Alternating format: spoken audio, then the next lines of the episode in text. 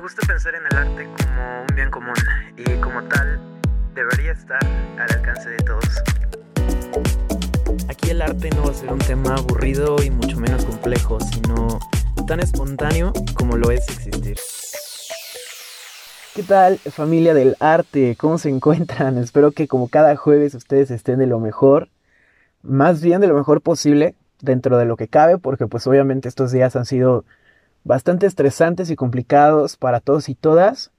Pero bueno, al final, pues la intención es que a través de proyectos como lo es Arte Existo, como lo son muchos otros canales en los que tú puedes encontrar de alguna manera cierta motivación para que estos días de cuarentena te la pases lo mejor posible, pues logremos hacer eso, amenizar nuestra cuarentena y que desde casa pues nos aferramos a las cosas que en algún momento dejamos ir.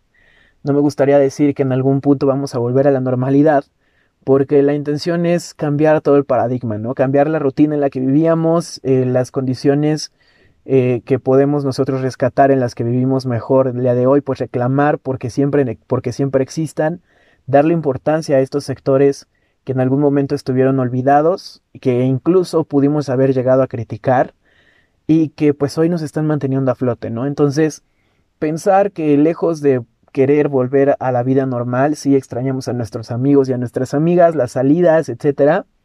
Regresar a esa vida sí, pero pues toda esta rutina en la que estábamos inmersos cambie para cuando podamos otra vez salir a la calle. Pero bueno, vamos a iniciar con el podcast. Te, te repito, como los últimos jueves, que pues estos días los capítulos son una duración menor para que tengamos chance de crear contenido en otras áreas eh, o en otro tipo de, de, de, estrategias, ¿no? En este caso, por ejemplo, acabo de iniciar una alianza con Teatro de la Imagen, que es un portal colombiano, entonces, pues yo te sugiero mucho que vayas y los visites, Teatro de la Imagen en Instagram, para que te des cuenta de más o menos cómo vamos a trabajar. Hay un primer artículo, hay varios también ya IGTVs ahí en el perfil de Instagram, entonces corre, arroba existo. Y también en TikTok intentamos amenizar nuestra cuarentena. Entonces también arroba existo ahí en TikTok para que vayas, eh, sigas y pues estemos platicando a través de las diferentes redes sociales. Contesto todos los mensajes, siéntete en toda la confianza de hacerlo por favor, mándame un mensajito en el momento en el que quieras platicar de X o Y tema o si te sientes mal únicamente y quieres que alguien te lea con atención. Créeme, a mí me encanta leer a la gente, entonces pues yo estoy también a tu disposición ahí en los mensajes de Instagram. Pero bueno, vamos a empezar con el capítulo de hoy, el cual yo creo pues es bastante necesario, no solamente porque nos eh, acompleta, ¿no? Cierta historia que tenemos como ahí volando, sino porque nos hace ver el desafío, lo humillante que pudo haber sido para un hombre en alguna ocasión toparse con una mente femenina increíblemente capaz. Y bueno, esto pues te estoy hablando de una condición de hace ya casi 600 años, pero es necesario que lo retomemos hoy para que no nos olvidemos que los problemas que enfrentamos hoy son multicanal. Es decir, hoy pues con la cuarentena se nos han pasado muchos otros temas como eh, por ejemplo el, el hecho de que la mujer necesita ser tomada en serio porque muchos hombres, pues lo que hacemos es simplemente dejar pasar el tema y ya. Así que pues hay que rescatar el tema, también hablarlo, platicarlo y no olvidar que hay diferentes trincheras que tenemos que defender y pues el feminismo, dentro de nuestras capacidades, es uno de ellos. No porque yo me considere feminista, te lo repito, si tú eres hombre y me estás escuchando, es imposible que tú y yo, amigo, podamos ser feministas por nuestra condición de hombres pero desde nuestro lugar podemos poner un granito de arena y bueno, este en este caso pues es, esta es la forma en la que, en la que quisiera yo contribuir a que todo este tema pues se, siga hablando y se siga haciendo algo por el cambio, ¿no? Y en este caso, la vida de Simonetta Vespucci. Ya te había mencionado yo su nombre en el capítulo de la Venus y la vida de Botticelli. La situación es que pues obviamente al ser un capítulo que estaba dedicado al análisis de la Venus de Botticelli, pues obviamente eh, la vida de Simonetta se vio un tanto orillada. Entonces hoy vamos a platicar de su vida, que fue de ella, cómo es que se conoció con no solamente Botticelli, sino los dos Medici, tanto Lorenzo como Giuliano, y pues al final su muerte y qué es lo que podamos rescatar de esto, ¿sale? Nace entre 1500, perdóname, nace entre 1453 y 1454. La verdad es que todavía es como, está muy discutida la fecha en la que ella nace Tampoco se sabe con seguridad el día en que fue y tampoco se sabe con seguridad el lugar en el que ella nace. Porque pues entre más pasa el tiempo, obviamente entre más pasa el tiempo, las historias y los mitos comienzan a correr con más facilidad y pues es lógico que en algún punto pues eh, se pierda el hilo, ¿no? Y, sobre todo la objetividad de la historia que pues ya te la voy a ir platicado en un IGTV, corre a darte una vuelta. Lo que sí se sabe es su fecha de exactitud, eh, perdón, con, con, exactitud, lo que sí se sabe con exactitud es su fecha de fallecimiento. Ella muere el 26 de abril de 1476. Quiero que hagas la cuenta, te repito el año en el que nace, se cree que en 1500, perdón, 1453 o 1454, vamos a suponer que fue en 1453, y muere en 1473. Échale mente por ahí, te vas a dar cuenta de que ella muere a los 23 años. Súper joven, tuvo una vida muy, muy corta. Que bueno, al final pues fue parte de lo que la dispara a, toda esta fama que tuvo durante el Renacimiento hasta nuestros días, de hecho. Pero vamos a ir platicándolo poco a poco. Entonces ella vivió 23 años, fue una vida muy corta. Y es todavía más corta cuando yo te cuente que a los 16 años, tenía 16 años cuando contrae matrimonio. Obviamente esto fue obligado, si fue un matrimonio forzado, que pues buscaron no solamente los padres de Simonetta, sino también los padres de Marco Vespucci, quien sería precisamente quien se volvería su marido. Marco Vespucci es un familiar por ahí medio lejano, medio cercano de Américo Vespucci, que pues probablemente nosotros en la condición de hispanohablantes estemos un poquito relacionados con el nombre. Entonces, pues era de una familia muy acomodada, tanto ella como él. El matrimonio fue arreglado precisamente para terminar de consolidar lo que buscaban los padres de Simonetta, era generar relaciones amistosas con la familia de los Medici ya sabían que Marco era como súper su amigo, entonces fue como el objetivo principal que movió a los padres de Simonetta a buscar un matrimonio con Marco Vespucci. Así es como llega ella de Génova a Florencia. Era tan amigo Marco Vespucci de Lorenzo di Medici, de los Medici en general, que incluso fue el mismo Lorenzo, que en ese caso, en ese entonces era como el, jefe de jefes, el, el mandatario superior de Florencia, fue el mismo Lorenzo quien le organiza la boda. Imagínate, pues un evento super nice. Eh, él era el hombre más poderoso de no solamente de Florencia, sino prácticamente de toda la península italiana, peleándose por ahí con, con uno que otro gobernante. Entonces, bueno, fue un evento de lo mejor, fue la crema innata de toda, de toda Florencia. Y justamente fue lo que ayudó a que la belleza de, de Simonetta Vespucci comenzara a ser admirada por la gente. Ahí, ahí se le topa no solamente con eh, pues, personalidades de fama, de gran peso, sino con los mismos hermanos Medici. Así que bueno, a partir de entonces, justamente a partir de este momento es que los hermanos Medici caen enamoradísimos, caen enamoradísimos totalmente de Simonetta Vespucci. Entonces imagínate a tal grado que literalmente no les importó a ellos, ni a Lorenzo ni a Giuliano, que para empezar ellos eran hermanos, ni la amistad que ellos tenían con Marco. O sea, ellos le organizaron la boda y al final terminaron eh, ignorando todo este, todo este hecho, ¿no? De hecho es muy raro, pero Marco de repente desaparece de los registros históricos y de la historia con, con Simonetta y de repente quienes empiezan a tomar protagonismo pues son los hermanos Medici. Pero bueno, al final tanto Lorenzo como Giuliano la procuraron demasiado, eh, pues su hermandad, en su hermandad ellos mismos rivalizaban como para, para tratar de conquistar a Simonetta y fíjate la situación, ¿no? A pesar de que eran los hombres más poderosos de Florencia y dos de los hombres más poderosos de toda la península italiana, pues al final Simonetta, ¿qué hizo? Bueno, obvio, batearlos. Entonces, sin importar el poder, ¿no? Sin importar la presencia que tenían estos dos hombres, Simonetta pues siempre se, se comportó, eh, digamos, como con respeto con, con su marido, ignorando todas las propuestas que pudieron haberles presentado los hermanos Medici. Pero bueno, al final el acercamiento que tuvo Simonetta con tanto Lorenzo como con Giuliano, pues hace precisamente provoca que Simonetta y Botticelli se conocieran.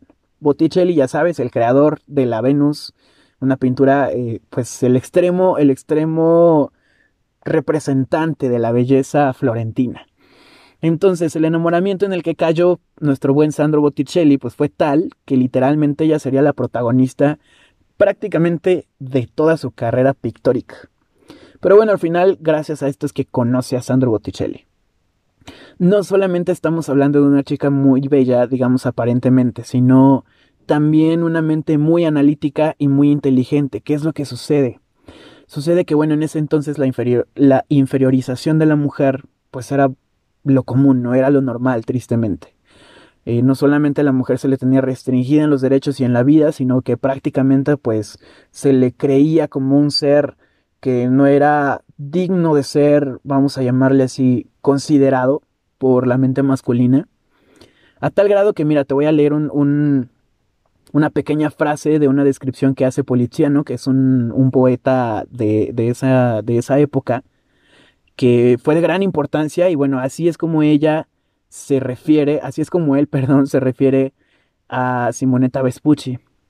Dice, solo hablaba, solo hablaba cuando era conveniente y con opinión tan acertada que no se podía añadir o quitar a lo que decía. Su comprensión era superior a lo que pide su sexo. En pocas palabras, amigos y amigas, hablaba con elocuencia, nos callaba a todos y era súper inteligente, pero a nosotros los hombres nos quema aceptarlo. Prácticamente es lo que nos está diciendo Policiano en su frase. Y, pues hoy nos parecería una falta de respeto tremenda que alguien se refiera a una mujer así, ¿no? Su comprensión era superior a lo que pide su sexo. Entonces, eh, de hecho, el, resto del texto pues es un poquito más agresor, más violento.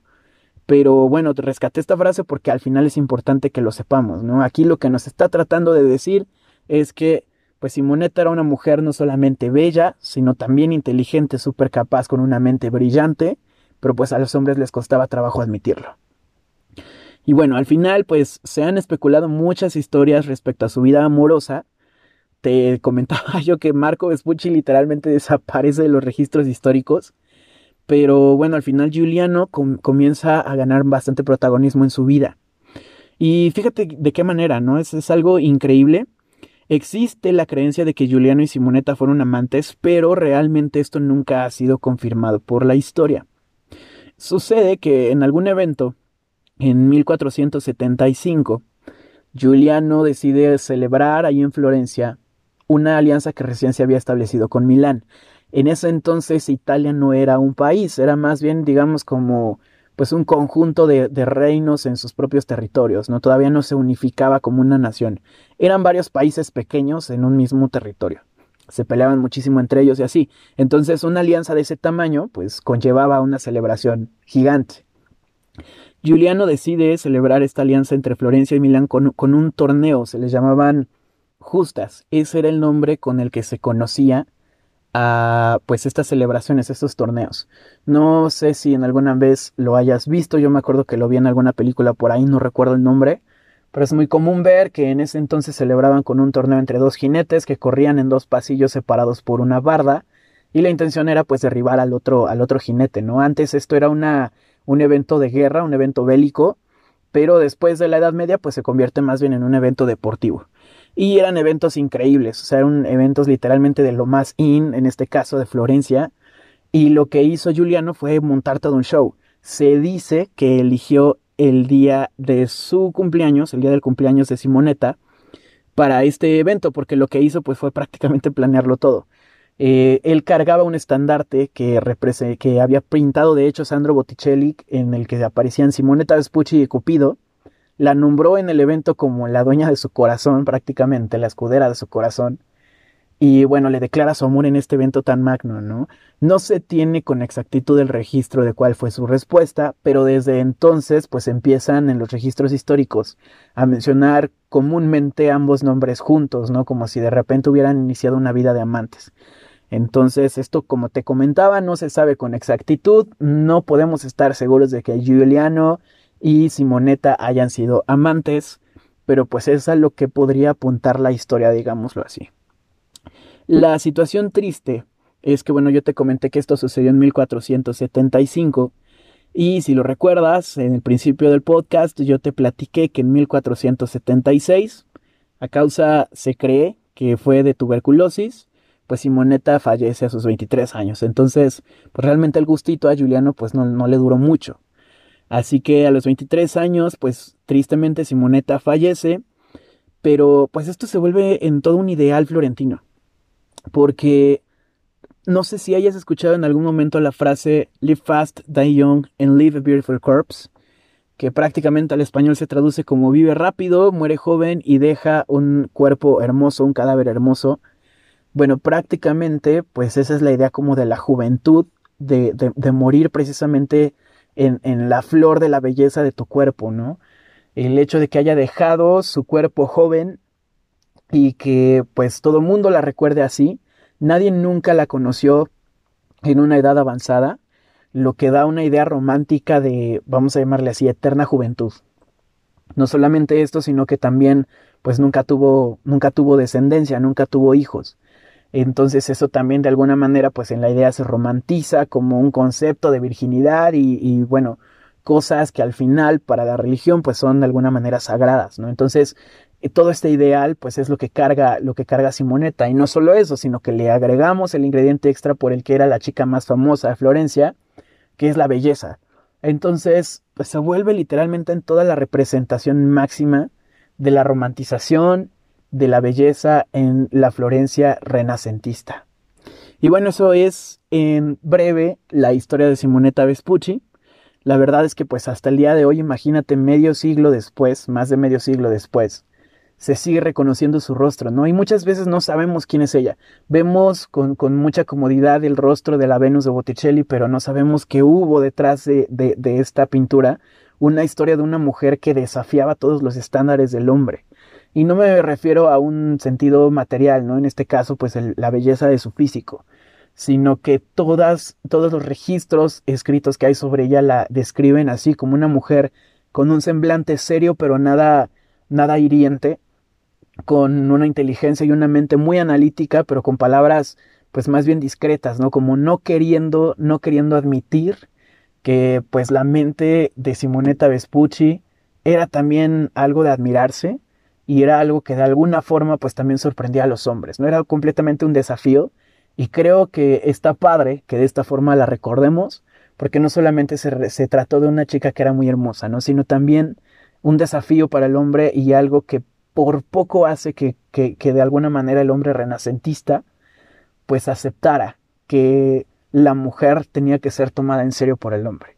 No olvidemos entonces que es uno de los temas que también debemos seguir tocando con el paso del tiempo y no únicamente pues porque estemos en cuarentena significa que vamos a dejar de preocuparnos al respecto, sino que defendamos ambos defendamos ambas cosas, administrar nuestra cuarentena y también no dejar de preocuparnos por estos temas para que cuando regresemos y todo se estabilice, pues podamos presumir que de alguna forma no regresamos a lo común, sino que quisimos trascender esta situación. Gracias por haberme regalado tu atención. Nos estamos escuchando el próximo jueves en este podcast y sigamos haciendo que el arte sea un tema espontáneo.